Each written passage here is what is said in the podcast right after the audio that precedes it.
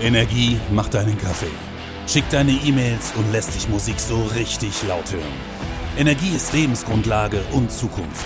Und wir von Optimum sind die Energieexperten. Hallo und herzlich willkommen zu einer neuen Folge vom E-Pod, dem Energiepodcast der Optimum AG. Und wie es der Name schon verrät, thematisieren wir hier alles, was die Energiewelt zu bieten hat. Anlass für unsere heutige Folge ist die Ausrufung der Gasalarmstufe am 23. Juni. Das ist die zweite von insgesamt drei Eskalationsstufen im sogenannten Notfallplan Gas der Bundesregierung. Und mit dieser Ausrufung soll insbesondere einfach der Ernst der Lage verdeutlicht werden und die Leute dazu anregen, möglichst viel Energie einzusparen. Die erste Stufe, die Frühwarnstufe, galt seit Ende März. Das war circa vier Wochen nach dem russischen Angriff auf die Ukraine, der die Energiepreise in die Höhe getrieben hat. Heute im Interview haben wir unseren Vorstandsvorsitzenden Gerd Nowotny, der mit uns über die wichtigsten Fakten und Infos spricht. Hallo, Herr Nowotny. Hallo, Anais, grüß dich. Wir haben ja bereits gerade über diese Alarmstufe im Notfallplan gesprochen. Was passiert denn allgemein in Europa bezüglich Gasembargo? Ist das nur ein deutsches Problem oder was geht da vor sich? Hm. Ich meine, das ist jetzt eine gute Frage, denn wir alles, was wir im, in den Nachrichten und in den Medien nachlesen äh, können und hören können, bezieht, bezieht, sich im Wesentlichen immer auf Deutschland. Aber das ist natürlich ein, ein globales Thema, ähm, und zwar einmal auf der, auf der Lieferantenseite. Es gibt ja nicht nur Russland als Gaslieferant, es gibt ja auch verschiedene andere Länder, die da jetzt in der Situation besonders gefordert sind. Und natürlich auf der Abnehmerseite. Und auf der Abnehmerseite sind natürlich die ganzen europäischen Länder im Wesentlichen betroffen. Und vielleicht kann man das mal an, an ein paar Beispielen ähm, klar machen. Ähm, zum Beispiel Frankreich. Ähm, Frankreich erhält schon seit äh, mehreren Tagen, vielleicht auch Wochen schon kein russisches Gas mehr. Ähm, Frankreich hat allerdings den Vorteil, dass sie nur mit ungefähr 17 Prozent abhängig sind vom russischen Gas. Im Wesentlichen hängt Frankreich an den norwegischen Leitungen dran. Gibt es eine Hauptleitung, die geht unter dem Kanal durch nach Frankreich rüber.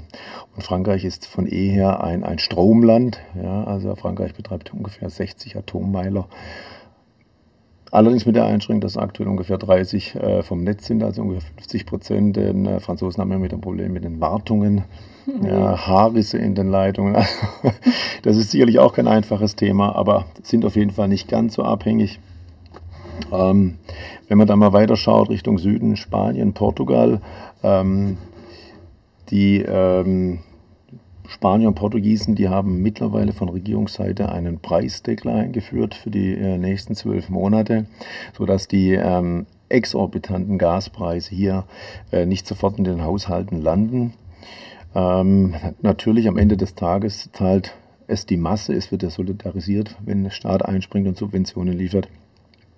Aber insofern ähm, hat die Regierung das Thema Gasversorgung, Gaseinfuhr, Gaspreise unter ihre Fittiche genommen und steuert das.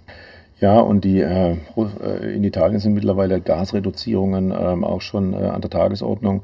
Und äh, diese Reduzierungen des, der, der Importe sorgt natürlich in Rom für die gleiche äh, Nervosität wie in Berlin. Ja. Deshalb die, die, italienische Regierung sucht ja inzwischen nach ähm, Ersatzlieferungen in den verschiedenen Ländern. Ich hatte es ja eingangs gesagt, es gibt ja nicht nur Russland, die äh, Gas exportieren, sondern da gehören zum Beispiel Algerien, Katar, hm, Israel ist mir bekannt, Aserbaidschan, Angola, Kongo. Also da gibt es doch einige Länder, die, ähm, die auch liefern. Da ist überall Italien mittlerweile unterwegs, versucht Verträge zu machen, äh, wie auch der Herr Habeck in Katar war. Aber da ist natürlich äh, nicht so, dass wenn man dort einen Besuch gemacht hat, einen Vertrag unterschreibt, morgen die ersten äh, Kilowattstunden oder Megawattstunden Gas geliefert werden, mhm. sondern äh, das sind langfristige Vertragsverhandlungen und äh, bis da mal die erste, bis da der erste Liter Gas äh, in den Leitungen ist, vergeht etwas an Zeit. Ja, und dann kommen wir am Ende des Tages nach Deutschland. Also insofern ist es ein europäisches Thema. Und äh, in Deutschland ist die Abhängigkeit vom russischen Gas ähm, liegt bei etwa 40 Prozent. Und ähm, bekannt ist die, sind die wichtigsten Leitungen, das ist im Grunde genommen die Nord Stream 1, Nord Stream 2. Äh, auch immer stark durch die Presse jetzt getrieben. Aktiv ist ja eigentlich nur die Nord Stream 1. Nord Stream 2 ist ja nicht in Betrieb genommen worden. Schon vor der Ukraine-Krise war dieser Beschluss gefasst. Ähm, wir hängen aber jetzt nicht nur an, an russischem Gas, sondern wir haben zwei weitere oder drei weitere große Lieferanten. Das einmal Norwegen als zweiten Hauptlieferanten und dann kommen noch Niederlande und Belgien. Ähm, was in Deutschland sicherlich ein Thema ist, und das hat man über die letzten Jahre wahrscheinlich versäumt, dass wir kaum Alternativen haben über die vier genannten Länder hinaus, denn äh, die Versorgungsinfrastruktur über LNG-Terminals, die man jetzt mittlerweile überall lesen kann, die gibt es ja in Deutschland nicht. Also wird das in Rotterdam angelandet und dann wird es eben nochmal transformiert rüber nach Deutschland. Das sind ebenfalls auch zusätzliche Kosten. Nord Stream 1 wird seit Stand gestern, 11. Juli, durch Gazprom gewartet. Die Gasflüsse liegen deshalb erstmal bei 0%. Das ist gerade jetzt eher ungünstig. Die Wartungsarbeiten sind bis zum 21. Juli vorgesehen. Ähm, was bedeutet das für uns? Äh, welche Bedenken könnte es geben? Ja. Ja, du hast ja schon einleitend richtig gesagt, dass die Nord Stream 1 turnusmäßig jedes Jahr gewartet wird.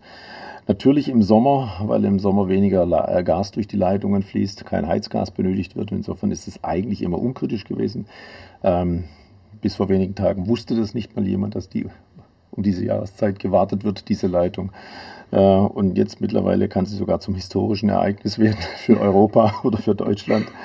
Ja, ähm, die Frage ist ja, was passiert ab dem 21., wo die turnusmäßige Wartung eigentlich zu Ende sein soll. Und da gibt es ja dann verschiedene hm, Spekulationen und Szenarien. Ich meine, das Einfachste ist erstmal zu sagen, ich würde mal die, damit rechnen, dass die Wartungsarbeiten sich verzögern nach hinten raus, ja, um mhm. mehrere Tage, vielleicht auch Wochen. Äh, immer leicht begründbar durch äh, fehlende Teile im Zusammenhang mit dem Embargo, was auch immer, nicht, nach, nicht nachprüfbar. Ähm, Weitere Szenarien sind, wenn sie dann wieder an, an das Netz geht, wenn sie wieder befüllt wird, dass dann noch weniger Mengen kommen als bisher. Ja, also vor der Wartung sind, äh, wurde das Volumen auf 40 Prozent reduzieren gegenüber den Normalmengen.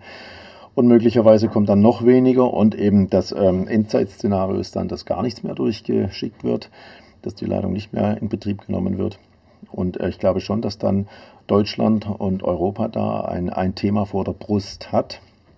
Denn ähm, man muss ja auch die, die, die Speicherbefüllungen mit berücksichtigen, denn die hätten ja eigentlich äh, schon zum Stand heute wesentlich weiter sein sollen, als sie sind. Ich glaube, die Speicher dürften so bei 60 Prozent gefüllt sein, mhm. könnten oder hätten aber eigentlich schon, ich glaube, jetzt Richtung 70 Prozent sein sollen.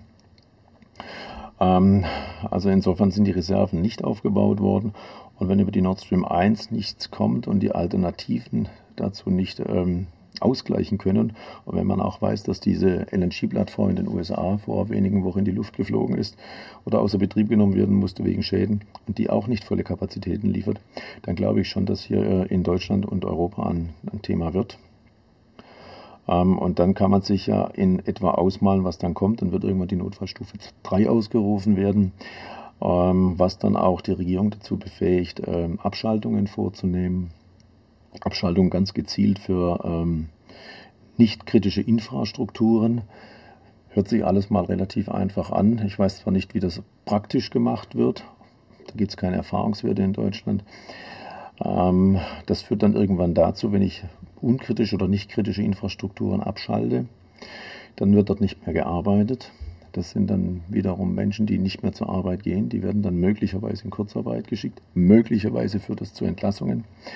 Ähm, die Inflation, die Teuerungsrate läuft aktuell, Kaufkraftverlust, hm, steigende Preise, erheblich steigende Preise für äh, Gas, für Strom, äh, für Sprit, für Brote. Jede Brezel kostet heute mehr. Ja, also wird es dann am Ende des Tages zu einem Konsumeinbruch führen.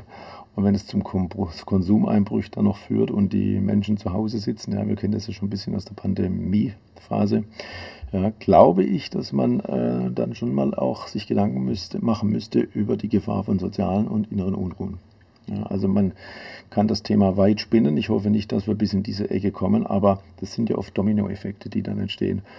Ja, und bei einer so hohen Bevölkerungsdichte, wie sie auch in Europa herrscht, äh, wird man da erstmal nichts ausschließen wollen. Ja. Also in dem Sinn hoffen wir, dass weltpolitisch schnellstens eingelenkt wird ja, und der Globus nicht in ein globales Chaos manövriert wird. Ja, das wäre so die Endzeitstimmung. Wobei zwischen Schwarz und Weiß liegt vieles dazwischen. Ja, aber das ist schon erheblich, was da passieren kann. Derzeit wird ja auch diskutiert, dass beispielsweise das Unternehmen Juniper staatliche Unterstützung bekommen soll. Wie ist das Ihrer Meinung nach einzuordnen? Ja, Juniper spielt in Deutschland eine extrem wichtige Rolle. Äh, Juniper ist der größte Gasimporteur in Deutschland und hängt im Wesentlichen am russischen Gas. Jetzt muss man die Rollenverteilung noch dazu wissen, damit man das System versteht. Es gibt den Hauptimporteur Juniper. Juniper hat wiederum Verträge mit vielen, vielen Stadtwerken in Deutschland. Hm, die sind sozusagen der Vorversorger von den Stadtwerken. Und die Stadtwerke haben wiederum Verträge mit Gewerbe, Industrie und Haushalten.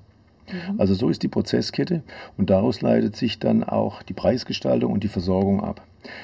Juniper hat Verträge mit Gazprom ähm, zu einem bestimmten Preis abgeschlossen, nehmen wir mal 2 ähm, Cent pro Kilowattstunde, und hat dann mit den Stadtwerken auch Verträge abgeschlossen über Lieferungen, also Lieferverpflichtungen in der gleichen Größenordnung. Und auf dieser Basis haben dann Stadtwerke Verträge abgeschlossen mit Haushalten, Gewerbe und Industrie. Okay, da haben wir wieder so einen Dominoeffekt, wie wir vorhin schon gesagt haben. Ganz richtig. Und da nun die Gaslieferungen aus Russland für Juniper entfallen oder so erheblich reduziert sind, muss Juniper aufgrund seiner Vertragsverkettungen das, die Energie trotzdem beschaffen, das Gas. Und wo kauft es an Juniper dann? An den aktuell möglichen Handelsplätzen, also am Spotmarkt und möglicherweise ähm, aus anderen Ländern aber nicht mehr zu einem Preis von 2 Cent, sondern zu einem aktuellen Preis. Und der dürfte so momentan sich zwischen 15, 16 bis 17 Cent pro Kilowattstunde bewegen. Und wenn Uniper diese, diese Gasmenge nicht mehr beschaffen würde, dann wären alle in der Versorgungskette hinten blank. Die hätten auch kein Gas mehr. Deshalb muss Uniper das Gas kaufen, da kostet es, was es wolle. Und um das Gas kaufen zu können, und da geht es dann um viele Millionen, ja, bei der Menge, die die einkaufen müssen, ist Uniper selber nicht mehr in der Lage, diese liquiden Mittel aufzubringen, um an den jetzt aktuellen Handelsplätzen für diese Preise diese Gasmengen zu kaufen. Damit aber das ganze System nicht zusammenklappt in dieser ganzen Lieferkette, ja, ist es absolut notwendig. Und da gibt es wirklich kein Wenn und Aber, dass hier äh, die Regierung eingreift, möglicherweise sich an der Uniper beteiligt über Anteile oder deren so viel, denen so viel Geld zur Verfügung stellt, dass auf jeden Fall diese Gasflüsse sichergestellt sind. Und man spricht da aktuell von ungefähr 30 Millionen Euro pro Tag, ähm, was die Regierung äh, der Uniper zur Verfügung stellen muss, um diese benötigten Gasmengen einzukaufen, damit das Versorgungsnetzwerk ähm, aufrechterhalten werden kann. Ja, also da macht der Herr Habeck an der Stelle oder die Regierung an der Stelle meines Erachtens ähm, den richtigen Job, das aufrechtzuerhalten. Sonst bricht das hier zusammen und äh, dann komme ich vielleicht wieder zurück auf das Endzeitszenario äh, mit möglicherweise am Ende des Tages sozialen Unruhen äh, in einem normalerweise sehr, sehr gesunden und wohlhabenden Land. Ja, dann haben wir alle ein Problem. Dann haben wir alle ein Problem, jeder Einzelne im Haushalt, ganz genau. Da bleibt es auch im Winter kalt. Der Staat handelt ja nun schon und äh, unternimmt schon einiges. Was können Unternehmen noch eigenständig tun in dieser Situation?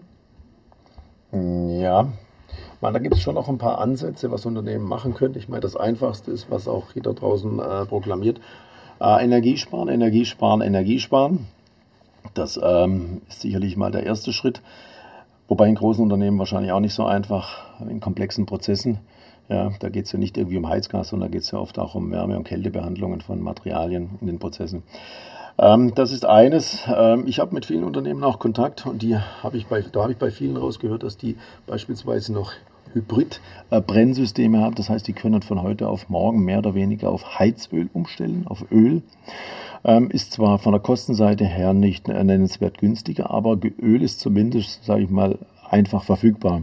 Also insofern machen das einige. Die haben da noch mehrere 10.000 Liter Tanks irgendwo im, im Gelände stehen und befüllen die mittlerweile.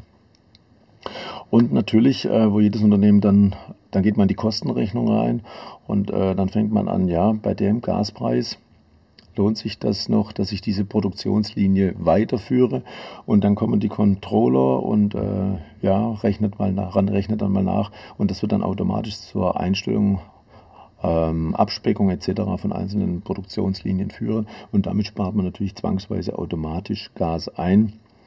Und wenn man das dann auch von der Regierung, äh, da, äh, in der Stufe 3 ist das, glaube ich, gibt es ja das Auktionsverfahren. Das heißt, ähm, Unternehmen können dann ähm, der Bundesnetzagentur oder der Regierung mitteilen, wenn sie bestimmte Prozesse einstellen, sparen sie so und so viel Gas ein und wenn sie so und so viel Gas einsparen, bekommen sie eine Prämie dafür ausbezahlt. Und dann sind wir wieder bei den Kostenrechnern, da wird dann der ein oder andere sagen, dann nehme ich doch lieber die Prämie, stelle den Prozess erstmal ein und äh, reduziere damit meinen Gasverbrauch. Hat natürlich dann wiederum die Konsequenzen, dass man äh, mehr oder weniger in die äh, Kurzarbeit Leute schicken muss, respektive möglicherweise auch die auch Entlassungen durchführen muss und dann kommt wieder der ganze Prozess hinten raus, wie wir ihn vorher schon mal diskutiert haben. Also alles ein relativ scharfes Schwert, was man da ansetzt. Vielen Dank auf jeden Fall für Ihre Ausführungen, Herrn Rodney. Sehr gerne. Das wird bestimmt nicht das letzte Mal gewesen sein, dass wir über dieses Thema sprechen. Wir halten Sie als Hörerinnen und Hörer auf jeden Fall auf dem Laufenden. Das ganze Interview findet ihr wie immer auch auf unserem Blog. Der Link ist in den Show Notes und auch der Link zu unseren Social Media Kanälen. Bis zum nächsten Mal.